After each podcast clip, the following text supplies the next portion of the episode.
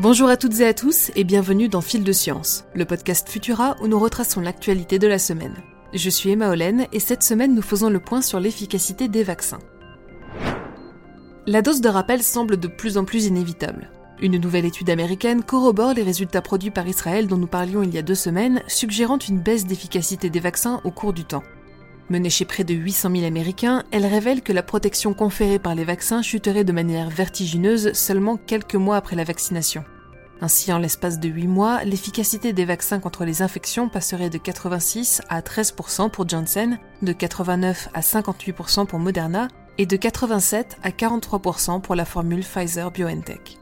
La bonne nouvelle, c'est qu'en dépit de cette baisse d'efficacité, les vaccins continueraient de protéger efficacement contre les risques de décès, avec un taux de protection de plus de 80% pour les moins de 65 ans et 70% pour les plus âgés, bien supérieur à celui enregistré chez les non vaccinés. Cependant, même si l'ensemble de la population était à ce jour vaccinée et protégée contre les pires risques de la maladie, la baisse d'efficacité des vaccins contre les contaminations reste une mauvaise nouvelle. Elle signifie que le virus pourra reprendre sa circulation à pleine puissance, ouvrant la porte à l'émergence de nouveaux variants potentiellement plus contagieux, plus dangereux et plus résistants aux vaccins existants. Ces nouvelles données viennent à l'appui des arguments en faveur d'une troisième dose, avec pour double objectif de renforcer le système immunitaire pour préserver les personnes les plus à risque des formes graves de la maladie et pour limiter la contamination et la contagiosité des personnes vaccinées. Un avenir chaud ne signifie pas forcément un avenir sec. C'est du moins ce qu'indique une nouvelle étude publiée par des chercheurs de l'université d'Harvard. En simulant le comportement de l'atmosphère terrestre avec une température moyenne de 30 degrés contre 15 degrés actuellement, l'équipe a découvert avec surprise que la Terre pourrait connaître plusieurs jours sans pluie suivis par de gigantesques tempêtes aux précipitations diluviennes. Les fortes températures causeraient la séparation de l'atmosphère en deux couches, une inférieure avec des températures très élevées et un fort taux d'évaporation, et une supérieure plus froide. Cette séparation permettrait à la tempête en devenir d'emmagasiner de l'énergie avant d'éclater finalement. Après une baisse notable des émissions de gaz à effet de serre au début de la pandémie de Covid-19, celles-ci repartent de plus belle, ainsi que l'indique une nouvelle étude produite par le Global Carbon Project, un collectif regroupant scientifiques et experts du monde entier.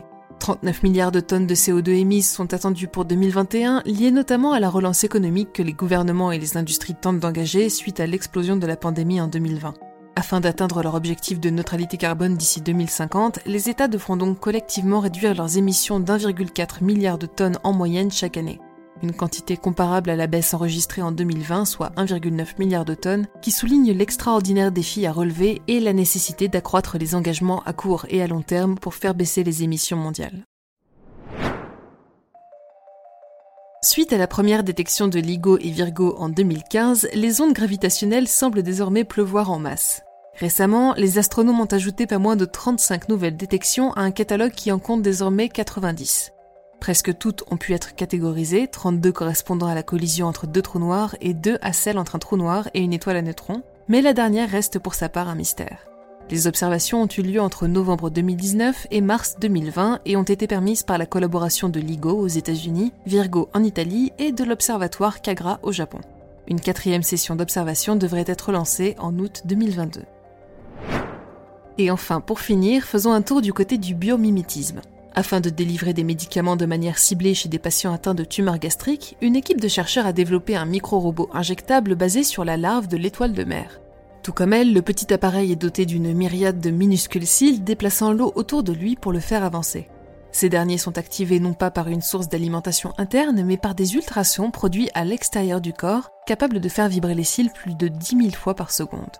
Grâce à ce dispositif, les médecins peuvent déplacer le micro-robot à l'intérieur du corps du patient afin que celui-ci délivre les médicaments à un endroit précis en limitant les effets secondaires. Une première application qui pourrait ouvrir la porte à bien d'autres nouvelles formes de traitement. Les images de ce drôle de petit robot et nos autres actualités sont à découvrir sur Futura, bien entendu. Pour vous tenir au courant des dernières actualités scientifiques, tech et news liées au coronavirus, rendez-vous sur vos audio préférés pour vous abonner à Fil de Science et pourquoi pas à nos autres podcasts. Cette semaine, j'aimerais vous recommander l'un de nos derniers épisodes de Bêtes de Science dédié au gobi, un étrange poisson qui marche, saute et grimpe aux arbres hors de l'eau. Si cet épisode de Fil de Science vous a plu, n'hésitez pas à nous rejoindre sur Tumult pour nous laisser un commentaire et un like, et pensez à parler de ce podcast autour de vous. On se retrouve vendredi prochain pour un nouveau condensé d'actualités scientifiques et d'ici là, bon week-end à tous.